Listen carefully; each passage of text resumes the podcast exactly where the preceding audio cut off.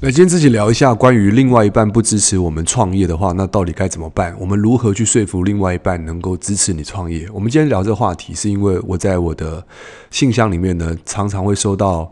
呃，百分之三十的人会问这样的问题。那有男生有女生，那大部分其实就是，呃，在创业的时候呢，就是投入一个直销产业，或者是业务产业，或或房地产，或者是你正在创业，可能都会遇到类似的问题。那我们今天就要聊一下这个如何去跨跨越这个部分。首先，我们先理解一件事情，就是说，我们今天只是把范围缩小到创业，但实际上的话，其实在生活当中，什么事情是对方一定要支持的？好像也没有，因为刚开始呢，我们会因为喜欢这个人而在一起，但是因为后来又因为熟悉这个人而在一起又分开，所以我们有时候都是在所谓的从认识当中更了解对方，从刚开始的热恋，因为不熟悉，不熟悉的过程当中，我们看到了很多这个不是很真实的状况，但是因为在一起熟悉了，我们彼此要磨练跟调和的东西变多的时候，有时候我会发现任何事情都可以吵。所以有时候不见得是创业这件事情。我们退后一步去想，难道我们除了创业以外，我们所有事情都是这么的顺吗？好像也不是。可能在光吃个东西也可以，呃，不合。光可能买个衣服或看个电影都可能不合，但是我们先理解不合这件事情，支不支持这件事情是一个假问题。其实我们在厘厘清一件事情是：如果什么东西都要别人支持才去做，那么事实上这个东西也太没有价值了。而这个东西如果别人不支持你就不做，那么代表这件事情也没有完成的意义。所以其实有时候我觉得本质上是要问自己是。这个东西，如果即使你最爱的人都都反对你，你还愿意去做吗？那如果另外一半或者是你你支持的人、你信赖的人都都反对你，你还去做，那么这个东西一定很重要。呃，这个马斯克，伊隆马斯克，他最近就是这个在前几天啦，不是最近，就是说前以前他也这个公开表明，就是说他最喜欢的这个偶像。这个阿姆斯阿姆斯壮呢，公开就说马斯克是个骗子，说登陆火星是个骗局。那马斯克就很难过，他觉得，诶，这是他最欣赏的偶像，竟然偶像公开的去挑战他，说他是个骗子。各位可以想象看，如果说你被你自身的偶像说他是说你是个骗子，你感觉会如何？诶，不是一般人，是呃你的精神的指标。所以他还是觉得他还是要坚守他的。想法，他的梦想就是将人类送到火星，这是他不变的东西。所以，其实，在成功之前，我们有时候就是会很想得到另外一半的支持。这个东西是情有可原，因为我们喜欢被认同。所以，潜意识、大脑深处，我们是喜欢被认同，我们渴望被认同。所以，我们要如何去接受别人不认同这件事情？这个东西就是我们这辈子必修的功课。也就是说，这个，这个。从小朋友，像我儿子，诶，在学校有人的书包跟他颜色不一样，那他就觉得，诶，为什么别人的书包跟他不同？所以我们从小就很天然的认为，所有东西，呃，你跟我不一样，你就是异类，你要跟我一样。那我们其实要如何接受别人的不同？这个就是我们在呃创业也好，或者说在生活当中的所有人的课题。所以，当我们慢慢能够去理解，当别人的不支持。或者是不接受，都是一个过程的时候，你反而也觉得好像没那么纠结了。我们会纠结，是因为我觉得我今天做这个事业，我做这个生意，我做这个选择，甚至我今天想健身，我就希望我另外一半也跟我一样去健身房健身。可是他不想跟我做这样的事情的时候，我对他有期望。那你对一个人有期望，那就是通往不舒服的开始。对，所以其实。我们要去练就什么？就是诶，即使周围的人反对，但是你还是依然完成，依然想做你想做的事情。那这个东西就是很，我我认为是一个很棒的一个部分，因为你的决定跟选择是经得起考验的，而不是别人的三两个拒绝你就打回原形。对，所以这个地方是我想去跟大家去表达，就是不要太在乎别人的。支持是否是重要的？反而要在乎的事情是，即使别人反对，你是不是能够去坚守，看到这件事情的美好？OK，这个这个地方很重要的。所以在这过程当中，我们要去练习是什么？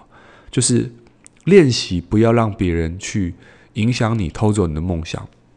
有时候，也许是偷走你的梦想是另外一半，你的枕边人，你的父母亲，因为他们跟你在一起最久，所以通常会影响我们都不是外人，因为外人的建议基本上通常就是比较核心边缘以外嘛。但是比较核心的就是什么？认识你很久的人哦，你的枕边人，你的另外一半，你的父母亲，那这种影响你最久的这种人，他的想法可能就会影响到你。对，所以其实我们要有一道保护机制，就是，诶，即使是你最爱的人，那他反对你，你都可以去找到你做这件事情的唯一的理由。那这个地方就是我们自己内心当中要有蓝图，要有画面。那这件事情是非常重要的事情。OK，所以我们时时刻刻呢要练就一件事情，就是我们常常可以看到自己的画面。我们是否可以看到做这件事情的美好？这个东西就是其实要常常去说服自己哦。比如说，呃，天气冷的时候，然后家人买了很多吃的东西，那这个时候我就想哦，天气那么冷，又买那么多吃的，然后晚上又六七点，你就想说我可以好好选择在家里面，然后不被被家人影响。可是后来觉得，我过去一直以来的习惯就是时间到了会去健身，诶，可是如果现在不去，好像也变得不像我自己。所以你一开始会有一些天人交战，会有拔河，我要不要出门？可是最终你的想法到决定之前，这个过程其实大概就没有太久，大概几秒钟。那衣服穿了，鞋子穿了，就就透过行动先来证明，而不是透过想法来去咀，不用去咀嚼你的想法，就是三秒定律。什么是三秒定律？这件事情你在想要犹豫的时候，管它就先做了。因为当你想越久，你的犹豫越大，你犹豫越大，你恐惧就越大，恐惧越大，你行动就就会缩减。所以，当你在想这件事情要不要做的时候，第一个原则是什么？就是先做，直接先做了。因为做，它就会产生经验；但是没有做，会产生思考跟怀疑。对，所以行动永远会带来最好的经验。也就是说，市场是最好的老师，就是因为你行动了。你行动就产生了一个行得通跟行不通的方法，所以这个是一个行动的艺术，就是透过行动当中来去检视自己，而不是一直在修建自己，然后告诉自己怎么样做出个完美的行动。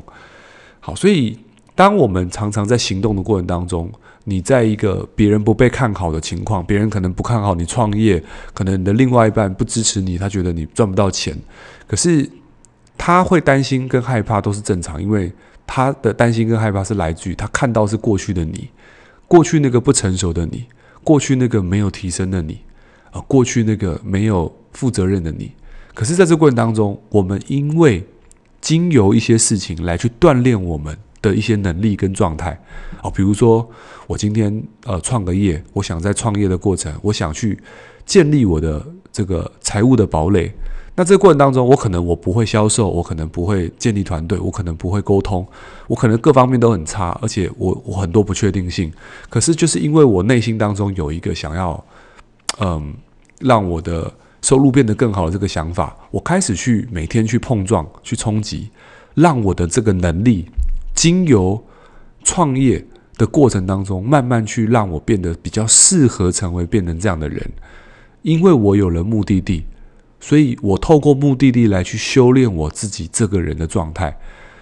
那其实我们常讲这个，有一有一本就是这个《大学礼记》哦，就是我们以前这个这个以前的四书嘛，不是就有讲关于礼记，有一句在讲就是这个君子这个修身治国平天下，那就是修身治国齐家平天下，其实。这几件事情都是人生大事。那你说修身治国齐家平天下，他这件事情告诉你什么？就是如何把个人修养做好，然后呢，就是就是就是治理国家哦，治理你周围的人，然后把家照顾好，然后你的天下就太平。就是如何修炼？那修炼这个东西，你的载体是什么？你专业修炼的载体不是在山上啊，不是空想冥想，因为你光冥想，你没有办法去印证你学的东西是不是会的嘛。那有一本书叫是《当和尚遇上钻石》，那那个格西老师他就是在这个这个修佛法。那修佛法的时候，师傅就有天跟他讲说：“你的修流修为已经到了，那你应该要离开寺庙，你应该要去美国。”他就去美国华尔街开始卖钻石。所以他就透过他学佛法《金刚经》这个部分呢，他就印证了佛法的这种落地性。他就把他的佛法运用在华尔街金融市场上面，诶，结果让他成为成功的商人。后来就写了成这个《当和尚遇上钻石》这本书。那这本书其实想讲的就是什么《金刚经》的智慧，但是从另外一个角度来去看说，说我们学了那么多东西，要有一个落地的东西来去验证我的财富的可。的容量，因为既然我的东西是对的，那么我就要赚到钱来验证我的东西是对的。所以，我们透过验证来去证明我是对的，而不是成为什么，成为一个很会讲理但是没有结果的。对，这个地方就变成是什么？就是这个行动的侏儒哦，思想的巨人。对，所以我们常讲，透过修身治国。齐家平天下，其实就是这个载体是什么？载体不是在山上，很多人都说哦，在山上修行，然后与世无争，这是一个比较瞎的做法。反而是什么？更正确的做法是，我们在透过创业或工作的过程当中来修炼自己。所以你会发现说，当你在创业的时候，你的人格特质会改变，而你的人格特质改变之后，你的人格魅力会改变，而你经由你提升的人格特质跟魅力。你慢慢周围本来不支持你的人，会经由你的成熟跟成长，所以他们本来不支持变支持，然后开始支持你，就是因为你态度改变。更直观一点，就是你的结果变好了，你赚到钱了。那你赚到钱之后，别人不支持你也很奇怪，因为他不是支持你，他是他觉得你变好，而且他觉得你负起责任了。你把修身治国齐家平天下都搞定的时候，其实他在你身上看到了变好这件事情。那支不支持这件事情就不重要，因为你变好了嘛。那你变好，他不支持你也很好啊。但是你变好了，他不支持他，就是他你变好，他支持你，那 OK，那你皆大欢喜。但是你变好，他不支持你，你也可以过得很好，因为你不靠他，你不透，你不用透过他，你不用赢得他的青睐，就是你可以把自己做好。所以为什么说，诶，女生事实上不应该把自己封锁成一个特定的。角色就是我只能在家里面，哦，这是相夫教子，然后不能够有自己的想法，哦，这个是非常落伍的。我认为所有的女孩子应该透过创业当中去发挥最好的自己，因为从来没有人去问女孩子怎么样家庭跟事业兼顾，因为这个就是传统对于女生上的一个刻板印象，就是女生就应该要在家里面哦带小孩，然后怎么样的，那男生就出去外面打拼，所以没有人问男生。很少人问男生怎么样哦，家庭跟事业如何平衡？因为他就觉得哦，你男生出去外面打拼，就是老婆或女朋友就在家里面有一个贤内助，就是大家合理化这件事情。但是女生出去的时候，就问你说：“小孩谁带啊？你你这样子在外面抛头露面，那谁照顾家庭？”所以其实我觉得在女生上面会有一些刻板印象，刻板印象就是觉得哎，女生应该要这样做。但是我们。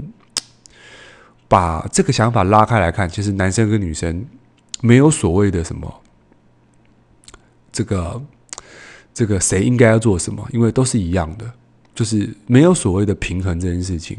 因为男女生的平衡就只有在一件事情，就是你在当下只有只有只有做当下的事情。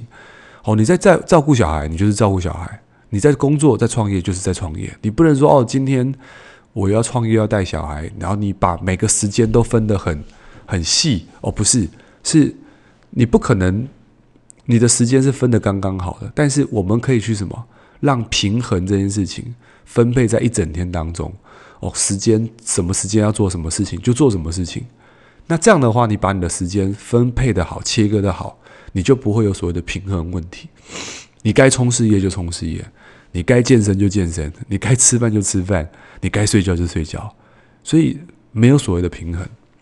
就是时间的分配，就是在这个地方上面，对，所以嗯，回回回到头来，如何让支持你的人支持你啊？如何让不支持你的人支持你？很简单，让自己变好。当你变好之后，他不支持你，你也很好，你把生活过好，顺风顺水。那嗯，如果你不变好，你去要求别人支持你，那么这个也是强人所难。OK，所以今天这集也跟大家分享到这边，那我们就下集见，拜拜。